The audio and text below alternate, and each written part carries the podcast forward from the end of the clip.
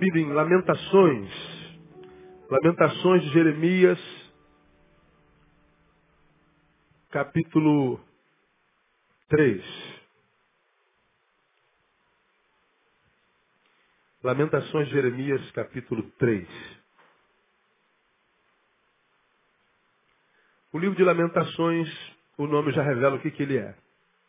Um livro de lamentações. Lamentações feitas pelo profeta Jeremias. É um livro de lamentações mesmo. Se você lê o capítulo 1, 2 e 3, até o versículo 20, você vai ver que é só lamento, lamento, lamento e lamúria. Jeremias, você que é um crente antigo, sabe que ele entrou para a história conhecido como profeta chorão. Chorão. Você lê o livro de Jeremias, o cara chora o livro todo e chorou tanto que Deus permitiu que ele escrevesse um livro de lamentação e esse livro fosse tido e havido como revelação de Deus para a gente, é a Bíblia. E a gente não costuma ter muita paciência com quem chora, não é? O que é um equívoco. Porque a Bíblia fala que bem-aventurados os que, e a Bíblia não fala nada sobre riso. A Bíblia fala muito sobre riso, muito pouco sobre riso, sobre gargalhada. A Bíblia fala muito pouco, por exemplo, sobre alegria. Não quer dizer que a Bíblia não seja um livro alegre. A Bíblia diz que a alegria do Senhor é o quê? A nossa, a vossa força. Mas a Bíblia fala muito sobre choro, sobre lamento. A Bíblia fala sobre muito sobre dores, angústias, porque na dor, no choro, na angústia, a gente está muito mais próximo da realidade, ou seja, do que a gente é, do que na festa. Por isso que a Bíblia diz que é melhor ir à casa onde há luto do que à casa onde há festa. A alegria é uma necessidade, mas ela não é em si reflexiva. Ninguém reflete na alegria. Na alegria a gente só celebra. Na alegria a gente só curte, se arrepia. A alegria está mais para o corpo do que para a alma. Ela é celebrativa. A dor não. A dor está mais para a alma do que para o corpo. Na dor a gente para para pensar, na morte a gente reflete sobre a vida, na derrota a gente começa a reavaliar o modo de ir, o modo de ser. Por isso que eu acredito Deus permitiu que o livro de lamentações estivesse aí. Agora nessa noite eu queria tecer alguns comentários sobre um versículo, tomando por base para comentar sobre outros, que é o versículo 21, onde está escrito assim, na versão, segundo os melhores textos em hebraico e grego, que é a minha versão, está escrito assim, torno a trazer isso à mente, portanto tenho esperança. Essa é a versão. Torno a trazer isso à mente, portanto tenho esperança. Quando você vai na tradução revista atualizada de João Ferreira de Almeida, você vê lá, disto me recordarei no meu coração. Por isso tenho esperança. Disto recordarei no meu coração. por isso tenho esperança. Se você vai na Bíblia de Jerusalém, você vê lá escrito o seguinte: Eis o que recordarei a meu coração, e por isso terei esperança. Se você vai na nova versão internacional, está escrito lá: Todavia, lembro-me também do que pode me dar esperança. Uma outra versão, quero trazer à memória aquilo que me pode dar esperança. Quero trazer à memória aquilo que me dá esperança. Todavia, lembro-me também do que pode me dar esperança.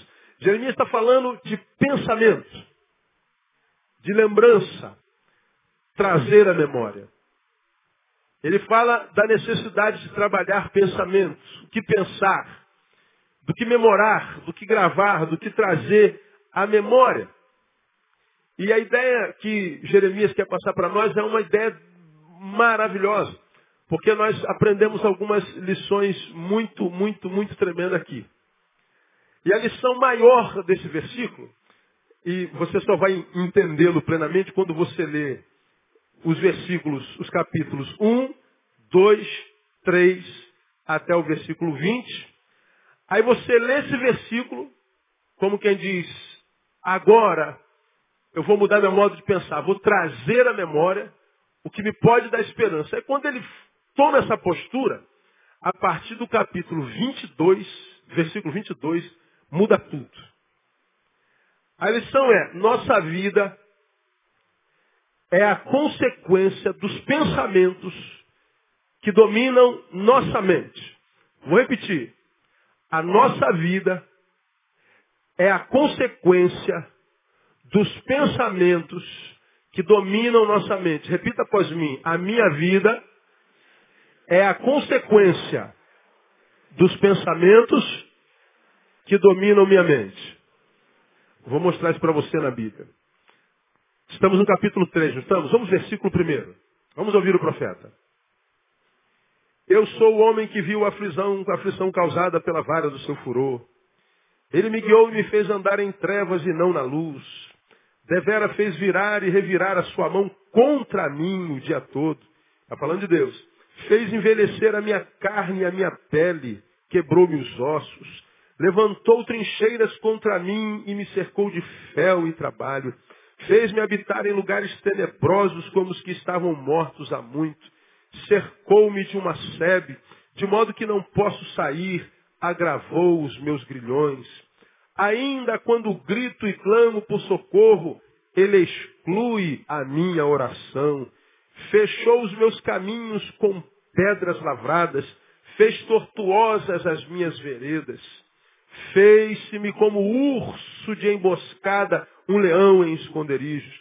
Desviou os meus caminhos e fez-me em pedaços, deixou-me desolado. Armou o seu arco e me pôs como alvo a flecha. Fez entrar nos meus rins as flechas da sua aljava. Fui feito um objeto de escárnio para todo o meu povo e a sua canção o dia todo. Encheu-me de amarguras, fartou-me de absinto, quebrou com pedrinhas de areia os meus dentes, cobriu-me de cinza, alongaste da paz a minha alma, esqueci-me do que seja felicidade. Digo, pois, já pereceu a minha força, como também a minha esperança no Senhor. Lembra-te da minha aflição e amargura, do absinto do fel. Minha alma ainda os conserva na memória e se abate dentre mim. Olha, olha o Isaías, olha o Jeremias aí.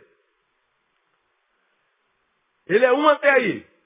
Ele está murmurando, ele está reclamando, ele está falando do abandono de Deus, de Deus como inimigo, por causa das dores. A minha, a minha, a minha alma ainda os conserva na memória. Versículo 20.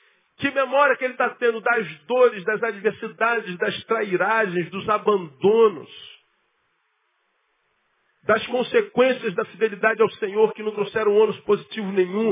Ele está falando que foi esmagado, a felicidade fugiu dele, ele tomou veneno, ele está ele, ele tá ferrado. Mas aí no versículo 21, ele diz, agora eu quero trazer à memória aquilo que me pode dar esperança. Ele está dizendo assim, chega desse pensamento tétrico. Chega desse pensamento negativo.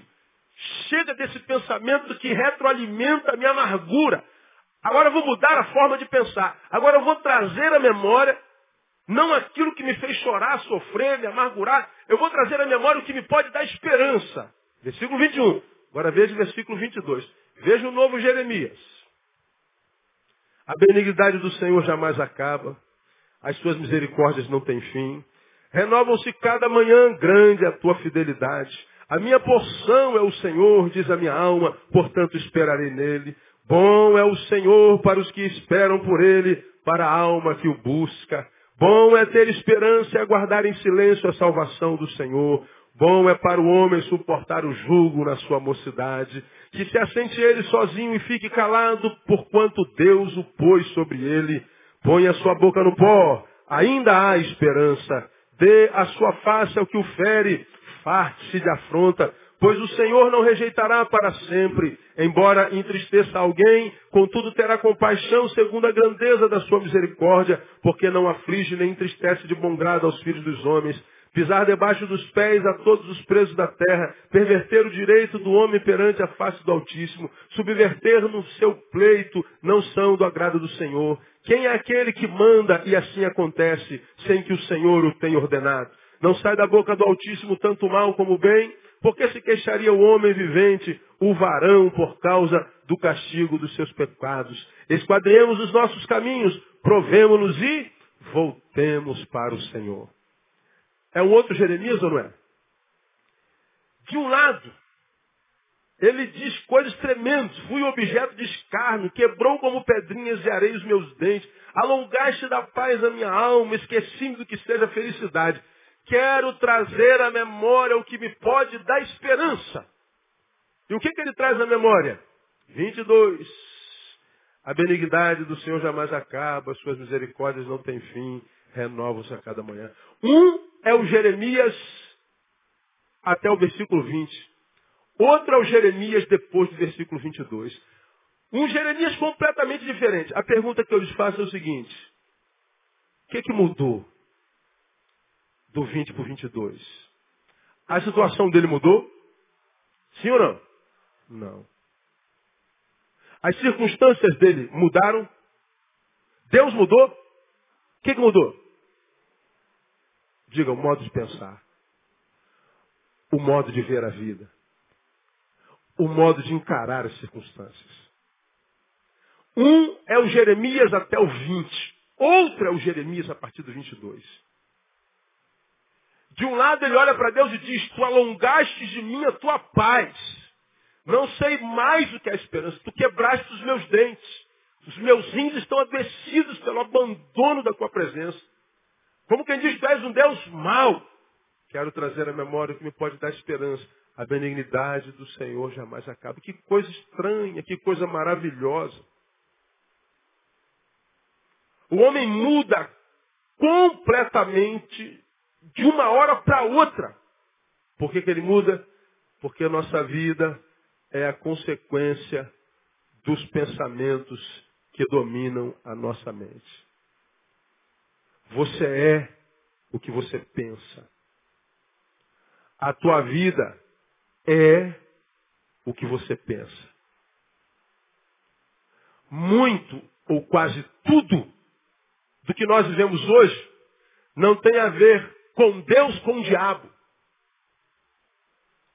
Tem a ver com a forma como a gente encara as ações de Deus e do diabo. Muito do que eu vivo hoje, nesse exato momento, que você vive agora, nesse exato momento, não tem a ver com a ação de Deus, do, do, do, do diabo, dos anjos, dos demônios. Não tem a ver com a força do passado sobre mim, mas tem a ver como eu encaro tudo isso. Nós temos aprendido isso aqui. A força do pensamento. A minha vida será a consequência da forma como eu penso. A minha vida será consequência da forma como eu encaro o que está acontecendo. Jeremias, foi isso aqui mesmo, irmãos. Eu não queria o ministério de Jeremias nem por um ano. Porque Deus, quando chama esse garoto novo, 10 anos de idade, o chama para pregar no exílio. E o chama e diz assim, Jeremias, tu estás sendo levantado como profeta para ministrar ao meu povo, mas eu quero que você saiba de uma coisa. Você vai ministrar em meu nome, eles vão ouvir o que você está pregando, mas ninguém vai obedecer. Você vai pregar anos a fio, décadas. Mas eu quero que você saiba que ninguém vai se converter, ninguém vai dar meia volta, ninguém vai se arrepender. Você vai pregar. Mas se você mensurar o seu ministério pela reação do povo, eu quero que você saiba, você terá um ministério fracassado. Resumo do chamado de Jeremias: você vai plantar, mas não vai colher. Quem quer um ministério desse na vida aí? Amarrado. Ninguém quer isso. Mas o chamado de Jeremias foi esse. Ele lançou a semente, mas o crescimento vem pela boca de um outro profeta. Entre eles Ezequiel. Jeremias, depois de quase duas décadas pregando, ele olha para trás e não viu o resultado do seu trabalho. A única coisa que poderia dar alento a Jeremias era o fato dele ter sabido, e saber disso, de que ele cumpriu a missão que Deus ordenou. Ele foi obediente ao seu Senhor. Só isso. Ele não podia ou não pôde contar com o resultado do seu trabalho. A única coisa na qual ele poderia se realizar era no fato de ter sido obediente. Só. Agora, para que o simples fato de ser obediente realize nossa vida, ah, a gente tem que estar muito bem com Deus, irmão. Porque toda vez que a gente olha uma semente, para quem é visionário, nessa semente a gente já vê a árvore pronta, cheia de frutos, nós debaixo da sua sombra, nos saciando do seu fruto. Ninguém semeia sem sonho de colher. Mas esse foi o ministério de Jeremias. Ora, como é que você acha que esse camarada tinha que estar exatamente como estava? Deus lhe deu a graça de escrever um livro chamado Lamentações. Deus recolheu o seu choro. Deus recolheu a sua lágrima e o recompensou com a sua presença e com o seu consolo. Esse foi o chamado dele, não quer dizer que seja o meu ou o seu. Agora, por que isso está registrado na Bíblia? Para que a gente entenda que o fruto não é tudo, embora seja quase tudo. O que o texto, imagino eu, quer ensinar para nós, é que mesmo quando as coisas não vão bem, mesmo quando as coisas pareçam contrárias, mesmo quando o fruto do nosso trabalho não rende, mesmo quando a gente está assim, ó, cheio de lamúria no coração, ele está dizendo que nós temos que aprender a sofrer. Temos que sofrer com inteligência. Temos que sofrer com sabedoria. Temos que sofrer como a Bíblia nos ensina a sofrer. E aí vem Jeremias e nos ensina na prática, e não com preceito, na prática. Como é que a gente sofre? Ele está dizendo, a gente tem que sofrer com os pensamentos certos. Porque nós somos a consequência dos pensamentos que dominam o nosso, a nossa mente. Bom, Talvez agora nós entendamos porque nós temos tantos embates travados na nossa mente. Eu não sei se acontece contigo, aliás, eu sei, acontece. Tem épocas que você tem uma mente que parece ser uma mente de bebê. Uma mente branquinha, santa. Uma mente que parece que está assim totalmente tomada pelo Espírito Santo, cheia de solidariedade, bondade e graça. Mas tem época que a sua mente parece estar endemoniada, suja. Parece que a sua mente está com pensamentos de morte, de ira, de vingança. Tem vezes que seu pensamento produz alguns pensamentos, sua mente produz alguns pensamentos. Você fala assim, meu Deus do céu, será que eu sou convertido mesmo? Já passou por isso? Não precisa responder. Pensamentos que passam na nossa cabeça e às vezes passam assim de relance, ó. Aí tu fala, está amarrado, o sangue de Jesus tem poder. Você, você fala assim, meu Deus, se alguém soubesse o que eu acabei de pensar, dava um tiro na tua cabeça, meu amigo. Nossa mente passa por embates, combates o tempo inteiro. É um território no qual os espíritos travam batalhas sangrentas. Por que, que essas batalhas acontecem na nossa vida? Tem dia que a gente acorda e quer viver 200 anos. Tem dia que a gente pudesse não acordava. Tem dia que a gente acorda, o ânimo está lá em cima, cheio de. A gente pula na cama dando glória. Tem dia que a gente precisa ser derrubado da cama. Porque a gente está com vontade de não viver naquele dia. Nossa mente é, é, é um palco de, de, de, embates travados o tempo inteiro. Por que, que os embates se dão na mente? Porque Deus e o diabo e a gente agora sabe que nós somos a consequência dos pensamentos que dominam a nossa mente. Muitos de nós, de vocês, estão vivendo muito aquém da possibilidade. Estão vivendo bem longe do sonho de Deus. Imaginando que longe dos, dos sonhos de Deus e aquém do que se poderia viver estão por causa do que o diabo tem tramado contra você, por causa das adversidades da vida. E às vezes não é. É por causa dos pensamentos que foram produzidos depois dos embates da vida, depois das ciladas do diabo, depois dos equívocos cometidos, depois dos nossos percalços. Nós somos a consequência dos pensamentos que dominam a nossa mente. Portanto, a verdadeira batalha espiritual, como você já ouviu aqui, acontece no campo das ideias, acontece na mente.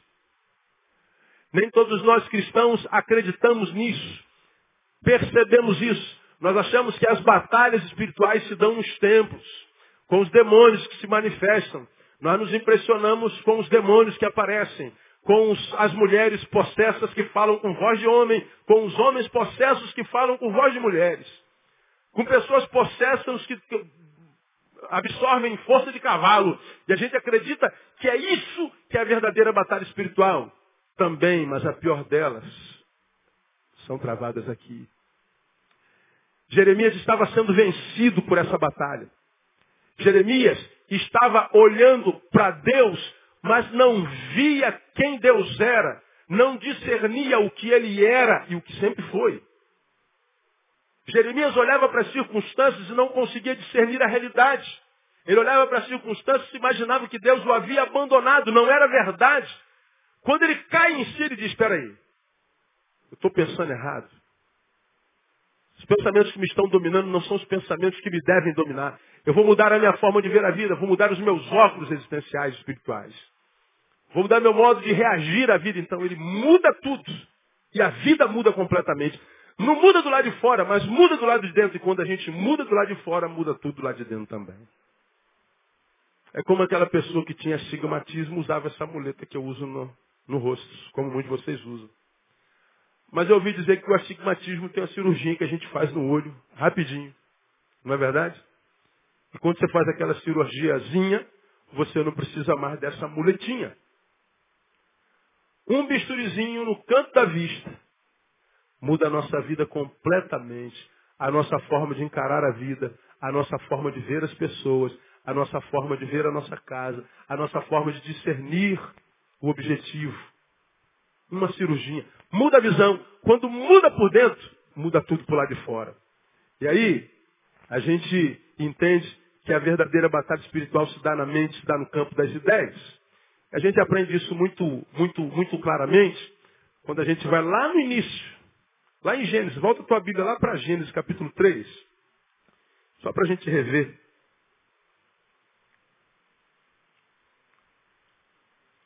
Gênesis capítulo 3.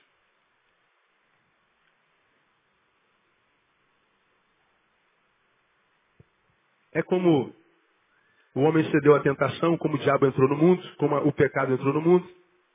E o processo foi assim, ó. Ora, a serpente era o mais astuto de todos os animais do campo que o Senhor Deus tinha feito. E esta disse à mulher, é assim que Deus disse, não comais de toda árvore do jardim? Respondeu a mulher à serpente, não, do fruto da árvore do jardim podemos comer. Mas do fruto da árvore que está no meio do jardim, disse Deus, não comereis dele, nem neles tocareis, para que não morrais. Disse a serpente à mulher, certamente não morrereis, porque Deus sabe que no dia em que comerdes desse fruto, vossos olhos se abrirão e sereis como Deus, conhecendo bem e o mal. Muito bem, aqui a obra foi feita. Antes da palavra jogada à mente de Eva, antes da palavra do diabo semeada na mente de Eva, ela estava em obediência dizendo, Deus disse que eu não posso comer daquela árvore, as outras eu posso. Quando ele diz certamente não, Deus mandou que você não comesse porque ele sabe que se você comer, você vai ser igual a ele. Bom, batalha na mente.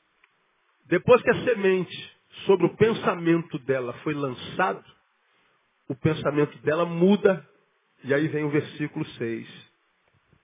Então, vendo a mulher que aquela árvore era boa para se comer, agradável aos olhos, árvore desejada, veio para dar o quê? Entendimento, tomou do seu fruto, comeu e deu a seu marido e ele também comeu. Veja, a tentação não estava no fruto. A tentação se deu no campo das ideias. Você vai ser como Deus. Mentira. Certamente não morrereis. Mentira. A batalha se dá no campo das ideias. A minha vida é a consequência dos pensamentos que dominam a minha mente. Eva era uma antes do novo pensamento que Satanás colocou sobre a cabeça dela. As circunstâncias eram a mesma. As árvores que se podia comer eram as mesmas. A árvore que não se podia comer era a mesma. Adão continuava sendo o mesmo. Tudo mesmo. Deus no mesmo lugar. Tudo igualzinho. Mas a vida dela desconfigurou-se por causa da mente. Se você ler, vamos lá para o Novo Testamento, Efésios capítulo 2 a gente vai começar a entender alguns versículos da Bíblia que, quem sabe, a gente já tenha lido, mas não entendia muito bem o que, que eles queriam dizer. E falando isso aqui, talvez eles clarifiquem um pouco mais. Efésios capítulo 2.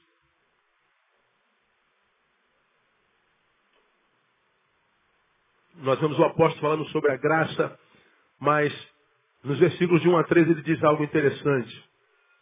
Falando de Jesus, ele vos vivificou, estando vós mortos nos vossos delitos e pecados, nos quais outrora andastes segundo o curso deste mundo, segundo o príncipe das potestades do ar, do espírito que agora opera nos filhos da desobediência, entre os quais todos nós também antes andávamos no desejo da nossa carne, presta atenção, fazendo a vontade da carne e, leiam para mim, dos pensamentos.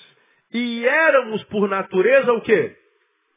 Filhos da ira, como também os demais. Paulo está dizendo mais adiante que a graça é o caminho da salvação. Nós somos salvos pela fé por meio da graça. Mas antes disso, ele diz que antes nós estávamos mortos nos nossos delitos e pecados escravos desse pecado, fazendo não só a vontade da carne, mas também a vontade dos pensamentos. Nossos pensamentos, os dominantes, ditarão o que nós seremos. Você é o que você tem na cabeça. Você é o que acredita ser. E se você tem uma coisa no teu pensamento que não condiz com o que Deus diz sobre você, ainda que o que Deus diga sobre você seja verdade, e tenha sido Ele quem tenha dito, não acontecerá contigo porque você acredita noutra coisa. A palavra de Deus perde o sentido quando o pensamento que me domina não é o da palavra.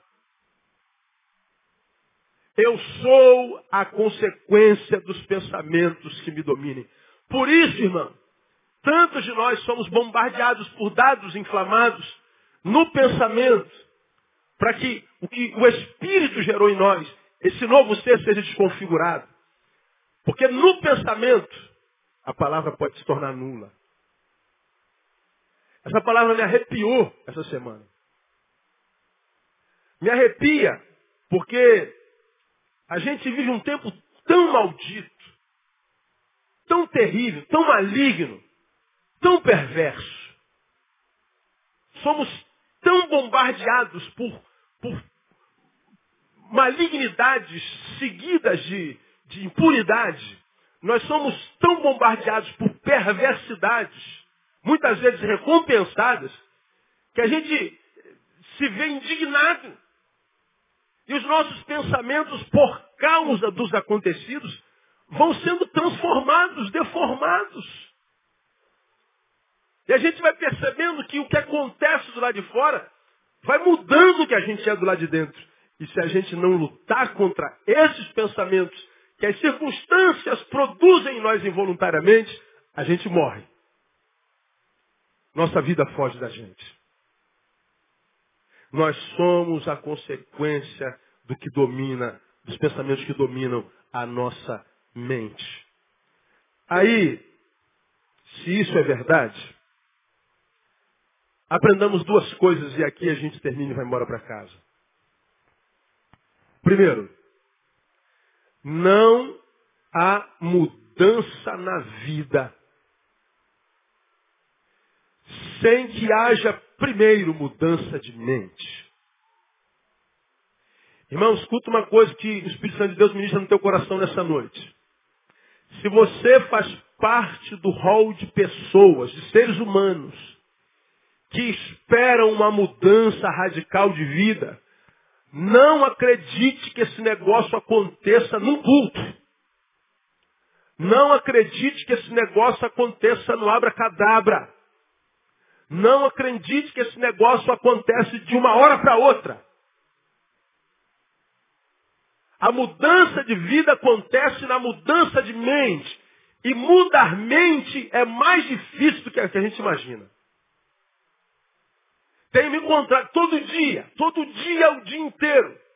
Me encontro com gente decepcionada com Deus, frustrada com Deus, chateada com Deus, triste com Deus, perdendo a fé em Deus, decepcionada com Deus, triste com Deus, porque ele fez a campanha da transformação, a campanha da bênção, a campanha da vitória, a campanha da restituição. Ele fez tudo o que o pastor disse que tinha que fazer, frequentou a novena da, da, da, da, glória de Deus, fez tudo que. No final, não aconteceu nada.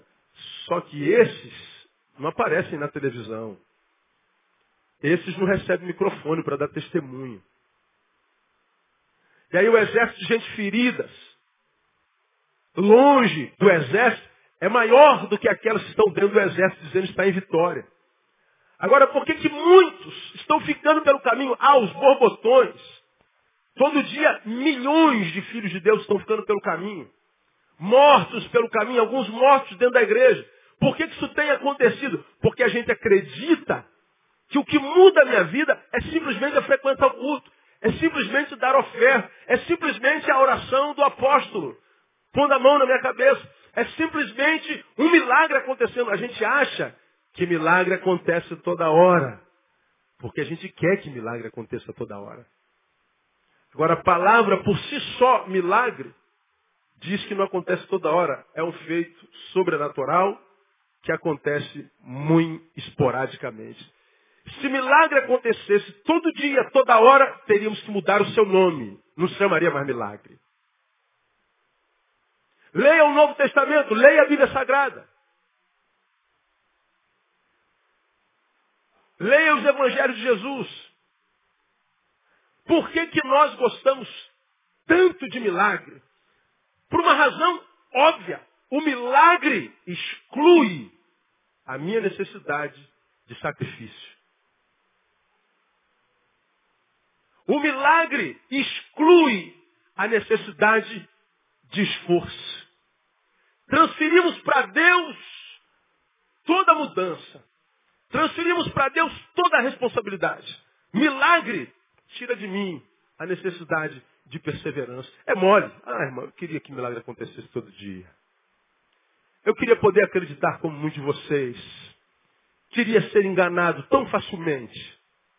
Queria acreditar que Deus fosse meu empregado e que fizesse tudo como eu quero o tempo inteiro. Basta que eu desse um pouquinho mais de oferta. Que eu abandonasse um pouquinho mais as minhas práticas pecaminosas. Que ele fizesse tudo. Não, mas a Bíblia que ele revelou para a gente não diz assim. Jeremias foi um profeta que viveu agonias profundas. Jeremias desejou para si a morte. Jeremias teve coragem de externar a frustração que ele tinha para Deus. Mas foi o mesmo Jeremias que fez tudo isso que caiu em si e disse assim, não, o problema não é Deus, o problema sou eu. O problema não é o diabo, o problema é a minha mente, é a forma como eu penso. Não há mudança de vida sem que haja primeiro mudança de mente. Se formos a Romanos capítulo 12, nós vemos lá o apóstolo mesmo, o apóstolo Paulo, falando a, a, a respeito de um assunto que eu e você conhecemos muito bem. E lá ele diz assim, rogo-vos, pois, irmãos, pela compaixão de Deus, que apresenteis vossos corpos como sacrifício vivo, santo, agradável a Deus, que é o vosso culto racional. Aí, no versículo 2 diz assim, e não vos conformeis a esse mundo, ou seja, não tomem a forma desse mundo, mas transformai-vos, diga transformai-vos. Presta atenção. Não se conforme ao mundo, mas transformai-vos e não transformai-o. Não vos conformei a este mundo, mas transformai-o. Não, eu não tenho que transformar o mundo. O mundo não se transforma. Quem é que se transforma? Sou eu. Se eu me transformo, o mundo se transformou. Por uma simples razão. Digamos que isso aqui seja uma garrafa de 51. Boa ideia. Seja álcool. Digamos que seja um símbolo mundano que tem destruído lares de muita gente. Você é um viciado nisso aqui. Isso é tua água. Você não consegue viver sem isso. Quando você olha para isso, isso é a tua alegria, é teu mundo, é a tua razão de viver. É a forma como você vê isso. Muito bem. Não ameis o mundo, mas transformai-vos. Você começa a cair dentro da razão de dizer esse negócio pode ser muito bom, tem me socorrido nos momentos mais difíceis da minha vida, eu me esqueço de todos os problemas. Mas eu sei que isso é paliativo. E eu vou me esforçar um pouco mais para que eu vença esse paliativo, porque eu sei que isso é a novalgina e meu problema é câncer.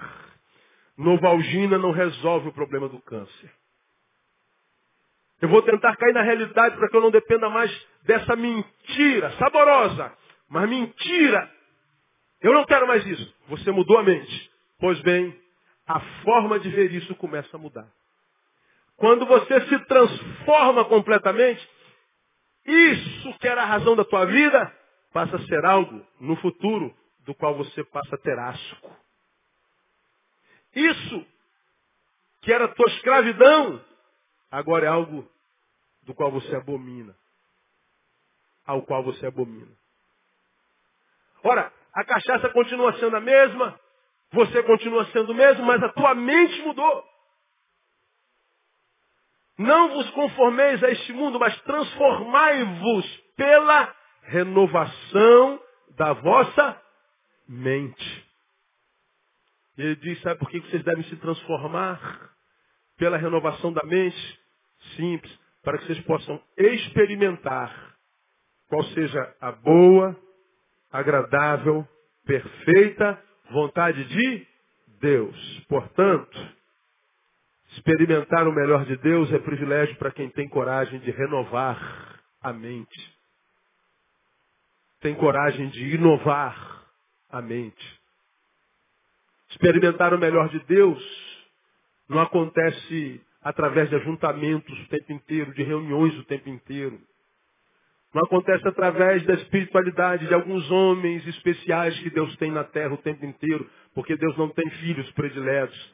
Não acontece através de sacrifícios esporádicos que, que, que, que praticamos aos domingos ou então em algumas vigílias do, do, do, do sei lá do que.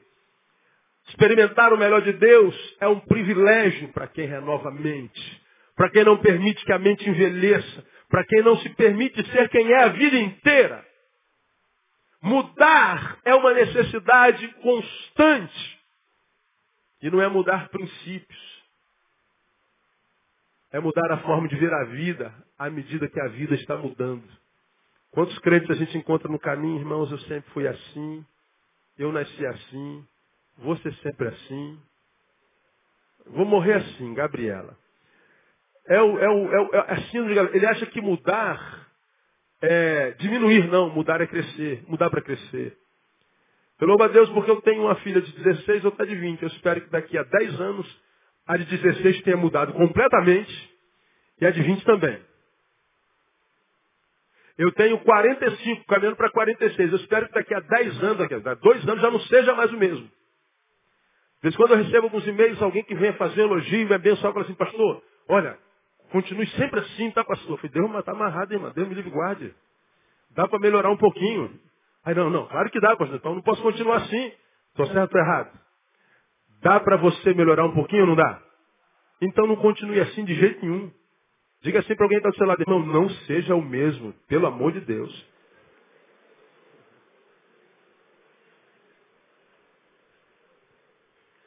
Não há mudança de vida sem que haja primeiro mudança de mente.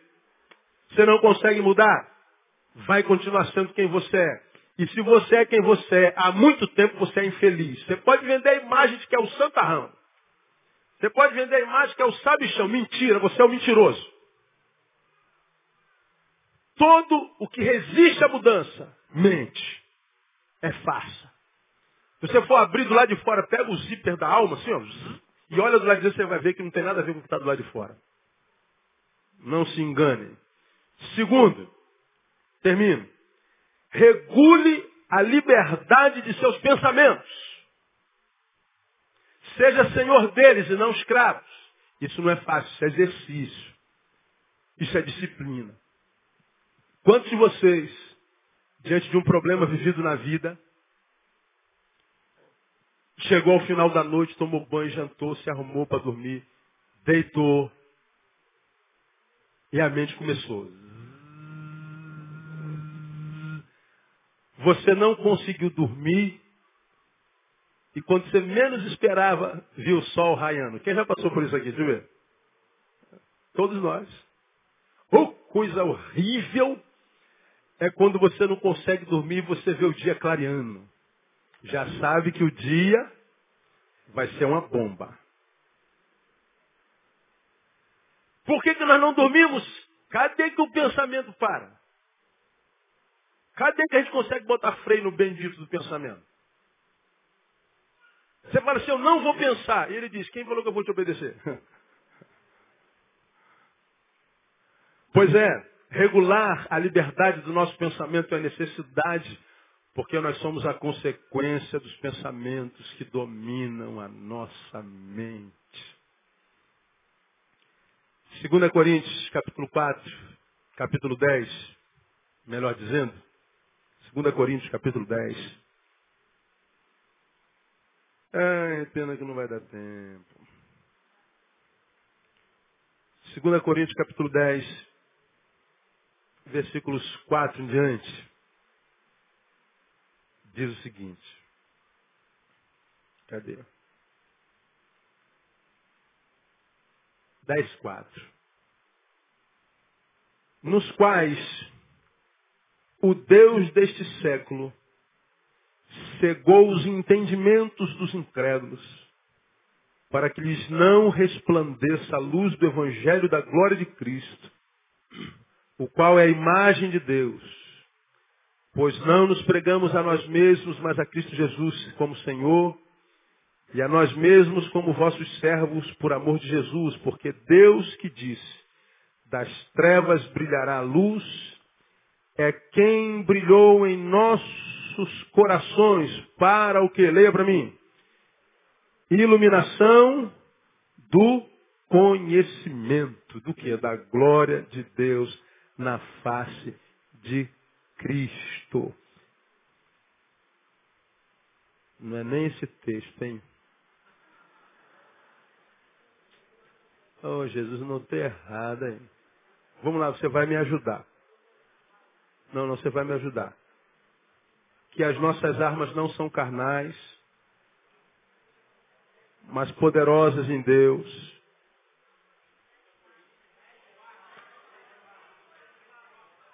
Segunda Coríntios, né? Eu li errado, não foi? Era só para ver se vocês estavam ligados. E eu fico feliz que vocês estavam. 10.4. Pois as armas da nossa milícia não são carnais. Diga, não são carnais. Não são carnais, mas são poderosas em Deus para a demolição de quê? Diga assim, as armas que Deus me deu são poderosas para demolir fortalezas. Quantos creem? Diga, eu creio. Diga para quem está falando, você tem essa arma. Muito bem. O que é fortaleza para Deus? Para demolição de fortalezas. Versículo seguinte. Derribando o quê? Raciocínios de todo baluarte que se ergue contra o conhecimento de Deus e levando cativo todo pensamento à obediência a Cristo. Nossas armas não são carnais, são poderosas em Deus para demolição de fortaleza. E o que é fortaleza? São raciocínios e todo baluarte que se ergue contra o conhecimento de Deus e que nos ajuda a levar cativo nosso pensamento, obediência a Cristo. Olha, poder de Deus é para a demolição de fortalezas. Fortalezas para Deus são raciocínios e pensamentos. Olha que coisa interessante. Quais são os homens espirituais que impressionam vocês? São os homens que expulsam demônio, não é? São os homens que põem a mão e cura. E que impressiona são as pessoas que nas quais aparece um dente de ouro. São as pessoas que impressionam os olhos. Pois é, para Deus, o que deveria nos impressionar são as armas poderosas que ele deu para nós, que não tem nada a ver com a carne, com o que o olho vê, com o que o coração percebe, porque o que Deus preparou para os que o amam, o olho não vê, o ouvido não ouve, o coração não, não percebe mesmo. Essas armas espirituais são poderosas em Deus para demolir fortalezas. Uma fortaleza não cai, mas dentro de Deus ela cai. E as fortalezas que nos aprisionam, que nos amarram, mais poderosos que os demônios que tentam nos oprimir são os pensamentos. São os raciocínios. São nossas mentes que constroem fortalezas que nos dominam totalmente, que nos roubam sono, nos roubam alegria, nos roubam paz, nos roubam anos seguidos de vida. Por causa de um pensamento. Pensamento é uma coisa divina, mas pode ser uma coisa diabólica. Você pega um amigo seu, você fala assim, ó, ô fulano, já viu ciclano? Vê se ele não tem um jeitinho de, de boiola. Tu nunca viu isso, o cara não tem esse jeito, mas porque ele jogou isso na tua mente, tu vai olhar e tu vai ver o jeitinho de bola nele. Rapaz, não é que é mesmo. Não é nada. Você nunca viu isso, você nunca reparou. Mas é que alguém jogou uma ideia. Irmão, já reparou como João olha para Maria diferente? Não, você está com João e Maria há 20 anos, você nunca viu. Mas agora, por alguma razão, João vai olhar para Maria. Olha, eu vi, rapaz. Por que, que você viu?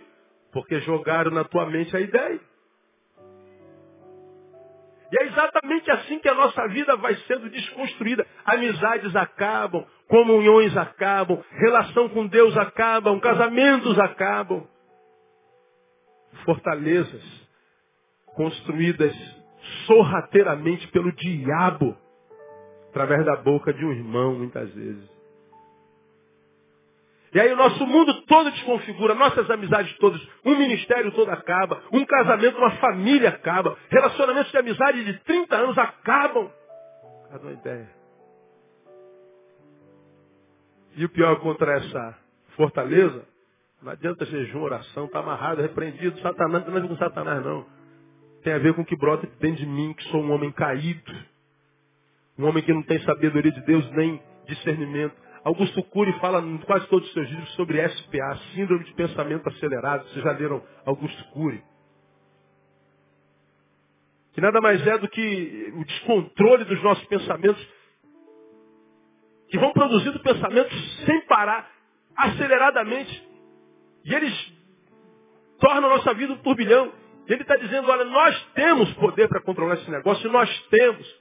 O problema é que nós não regulamos nossos pensamentos. Nossos pensamentos vão produzindo coisas malignas, coisas perversas, coisas equivocadas, e a gente não confronta esse pensamento, a gente não constrói um outro voluntariamente para dizer assim, Neil, ó, vai lá, mata ele. Falei, não, não, Neil, que isso? Como é que você vai dar ouvido um negócio desse? Que isso? Você não pode fazer isso, não existe, rapaz. Essa voz não vem de dentro de Deus, não, rapaz. Para com esse negócio, esquece esse negócio, vai para outro lugar. Aí, um lado meu está querendo ir para lá, o outro está dizendo, não, você não vai não. Pronto, já confrontei ele. Você quer saber? Essa é uma das técnicas mais simples de se vencer síndromes, por exemplo, de pânico. Você tem síndrome de pânico, está almoçando aqui bonitinho, tá? Daqui a pouco vem o medo. De onde vem o medo? Pastor, pastor, eu estou em crise. O pânico está vindo, dá um medo repentino. O que, que mudou ao redor? Nada. Quem estava almoçando naquela mesa continua almoçando, quem está almoçando na frente continua almoçando, a música continua tocando é a mesma, os ares continuam os mesmos, mas o medo, o pânico vem te controlando. E ele vem te controlando, você não faz nada. Você deveria produzir novos pensamentos. Não, não, não, não tem razão para estar com medo. Não há ameaça. Isso é coisa da minha cabeça. Eu não vou me entregar. Você está produzindo um pensamento que confronta o pensamento de medo. Com pensamentos confrontantes, muita gente tem vencido o pânico. Simples assim. É só regular seus pensamentos. Não durmo, não estou conseguindo parar de pensar nisso. Não consegue parar de pensar nisso? Tenta pensar em outra coisa. É, deixa esse pensamento que está funcionando descontroladamente, produz um outro. Você está pensando o que? Na, na, cirurgia de amanhã? Pensa no, no, no, no, almoço maravilhoso que você teve hoje. Começa a agradecer a Deus pelo almoço. Pensa na, na, na alegria de ter a família que tem. Vai pensando numa coisa, vai confrontando. Você vai ver que esse pensamento que trabalha livre dentro de você, ele é senhor da tua mente. Ele é o chefe. Ele tem as rédeas da tua vida. Ele então flui, ele não faz esforço, ele não tem, não tem oposição. Quando você começar a produzir oposição, aquele espaço grande que ele tinha dentro de você já diminui, porque agora tem outro pensamento junto. Ele já começa a se sentir mais oprimido. Se esse pensamento ele vai crescendo, vira um hábito de confrontá-lo, esse que trabalhava com tanta liberdade vai cedendo espaço. Quando você menos esperar, da mesma forma que o maldito do pânico veio, ele foi embora e você nem viu. E aí você está dormindo igual um defunto, em coma. E vai acordar bem, o teu dia vai ser uma bem no nome de Jesus. Aí eu falo disso, eu me lembro de Voltaire. Quando não há entre os homens liberdade de pensamentos, então não há liberdade. Eu só sou livre enquanto tenho liberdade de pensamento para pensar o que eu quero e para não pensar o que eu quero. Você pode perder uma noite de sono, quem sabe duas, mas ficar noite sem dormir só se você se entregar. Você precisa aprender a regular. Termino citando Pedro. Porque de quem um homem é vencido, do mesmo se tornará escravo. Está lá em 2 Pedro 2, versículo 19, parte B. Daquilo de quem um homem é vencido, disso se tornará escravo. Se os seus pensamentos vencerem vocês, vocês se tornam escravos. Escravo não tem liberdade de ir e vir, de decidir. A gente vira escravo da tristeza, da vingança, do ódio, da insônia, do pânico, da depressão. A gente está se tornando escravo de um monte de coisa que regula o nossa mente. Está tudo certo lá, está tudo lá. Portanto, o que eu sinto não tem a ver com o que está do lado de fora, tem a ver com o que está do lado de dentro. Então, se você se, se permitir dominar pelo pensamento negativo, virou escravo. E aí se torna uma desgraça por uma simples razão. Como diria Freud, o pensamento é o ensaio da ação. O que, é o pensamento? É a ação ensaiando. Estou com sede. Minha mente pensou em água. Está ensaiando para minha ação.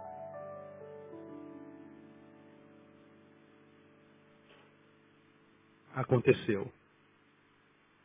Se a sua mente é dominada pelo negativo, esse pensamento é o ensaio da desgraça que vai acontecer. Se a sua mente está pensando positivo, esse pensamento é o ensaio da vitória que você vai ter no nome de Jesus. Tem nada a ver com pensamento a força do pensamento positivo.